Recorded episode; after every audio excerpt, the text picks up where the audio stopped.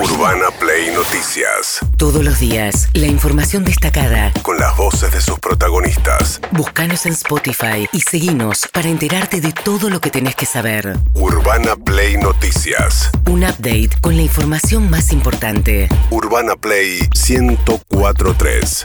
Una nueva experiencia. Bien, José Mayans es el jefe del bloque oficialista en el Senado, un hombre de perfil muy bajo, ¿no? David, habitualmente es raro verlo hacer declaraciones muy estridentes a José Mayans. Sí, sí, en general no, no da muchas entrevistas, habla cuando está dentro del recinto, digo, es, es muy, muy, muy tranquilo en lo que tiene que ver con su- sus presentaciones públicas. Sí, tuvo en su momento cierto protagonismo oponiéndose a la, la legalización del aborto, ¿no? Pero Claro. bueno, fuera de eso suele ser de esos jefes de bloque que trabaja más para adentro que para afuera. Y después de conversar con Cristina Fernández de Kirchner, salió a decir que bueno, que en el Senado necesitan más detalles del acuerdo con el Fondo Monetario Internacional. necesitamos el detalle del acuerdo, que es lo que yo le Sí. pedí tanto a Chodos como a más. Queremos el detalle del acuerdo para saber en qué compromiso vamos a meter al país, ¿verdad?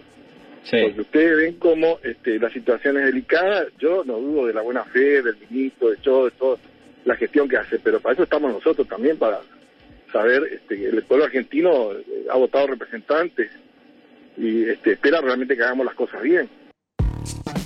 Bien, y dijo otra cosa, Mayans, acerca de que le parece que son demasiados los condicionamientos que puso el Fondo Monetario, porque Sergio Chodos, que es el que han visto ustedes en las fotos con Martín Guzmán, negociando siempre junto a Guzmán con el Fondo Monetario, ya habló con Mayans y le dio explicaciones, pero no fueron suficientes aparentemente. A ver, ¿qué más dijo Mayans?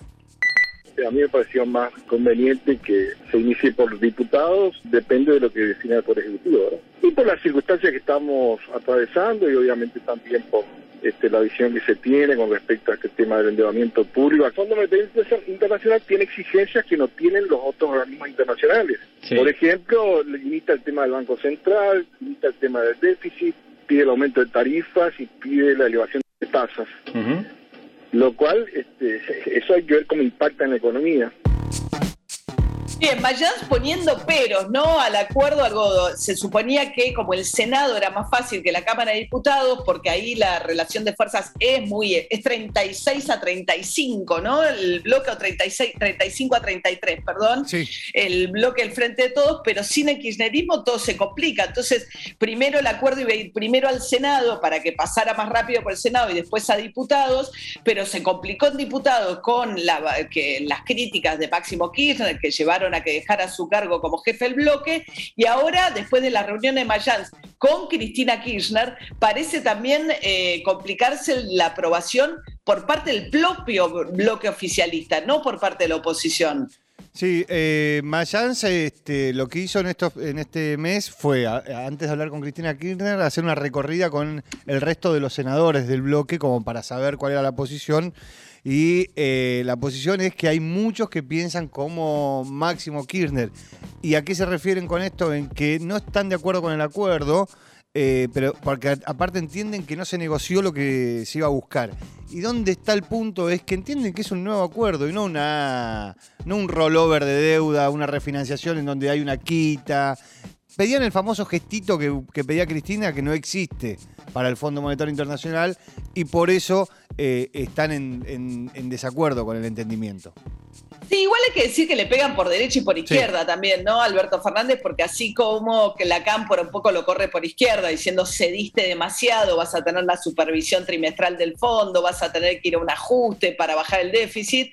Tenés Werner, por ejemplo, que fue el que negoció en su momento con Macri, un exfuncionario del Fondo Monetario, diciendo, bueno, es un acuerdo con sabor a muy poquito, no hay reformas reales. Hay todo un sector del Fondo Monetario que cree en efecto que es un acuerdo muy blandito respecto de lo que habitualmente exige el Fondo Monetario Internacional, que son ajustes mucho más rápidos, por lo menos en el tiempo. Eh, mientras tanto, sí, igual se pusieron de acuerdo oposición y oficialismo en uno de los puntos que exige el Fondo Monetario, que tiene que ver con el recorte de tarifas para el transporte. En realidad, lo que están pidiendo los gobernadores es una redistribución de estos subsidios para que reciba más el interior y menos el área metropolitana, particularmente la capital. ¿Qué dijo Gerardo Morales, el gobernador de Jujuy? Es distinto gobernar Cava que gobernar Jujuy o Corrientes o Mendoza o gobernar Chaco o gobernar inclusive Córdoba o Santa Fe o gobernar la provincia de Buenos Aires. Eh, María Eugenia Vidal gobernó la provincia de Buenos Aires, es como hacer un curso acelerado, como gobernar el país. Pues yo digo, la provincia de Buenos Aires es la fiel expresión de lo que es la República Argentina, con todos sus problemas, es tremendo. No es lo mismo Cava, pero es más fácil gobernar la ciudad, claro que sí.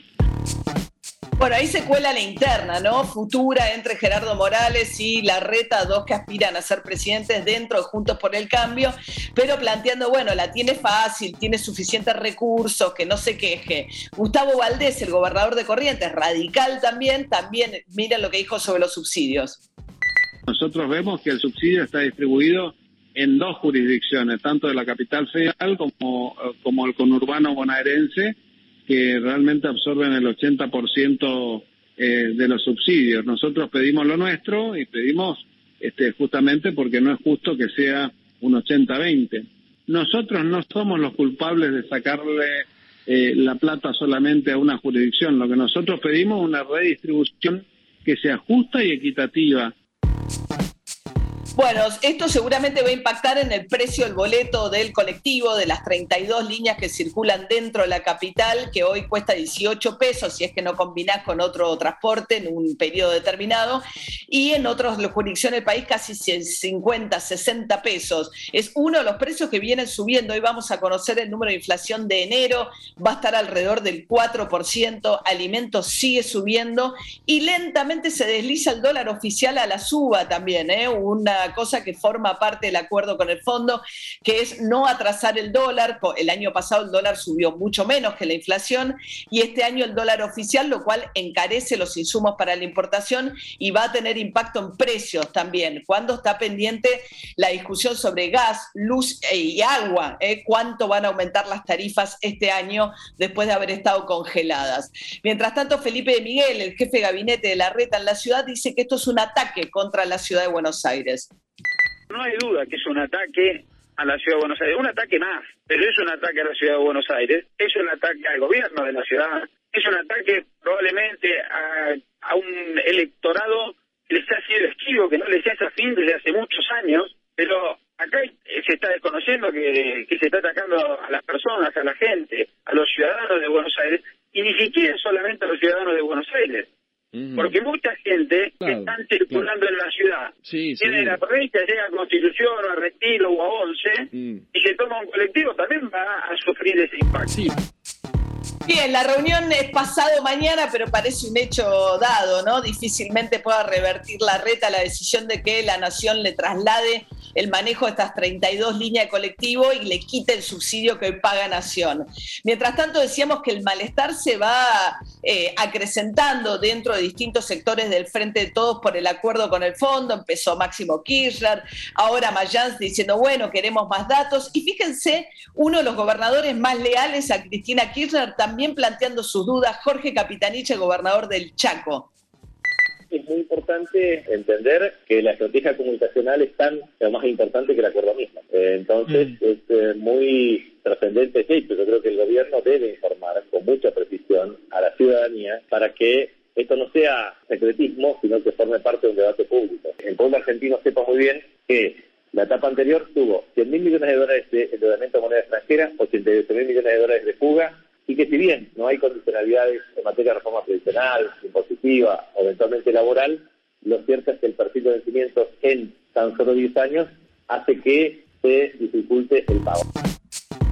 Bien, el perfil de vencimientos hace que se dificulte el pago. Argentina tendría que empezar a pagar dentro de cuatro años y medio y ahí eh, Capitanich poniendo dudas acerca de que sea cumplible este acuerdo, ¿no? Empieza a entrarle las balas también a Guzmán porque le habla de secretismo, ¿no? Salir del secretismo. Hay mucho fastidio con Guzmán porque dicen que se maneja solo, que se corta solo. David. Bueno, sí, esto tiene que ver, digo, Capitanich es un hombre muy cercano a Cristina Fernández de Kirchner y esto tiene que ver con una estrategia también del kirchnerismo más duro respecto de Guzmán.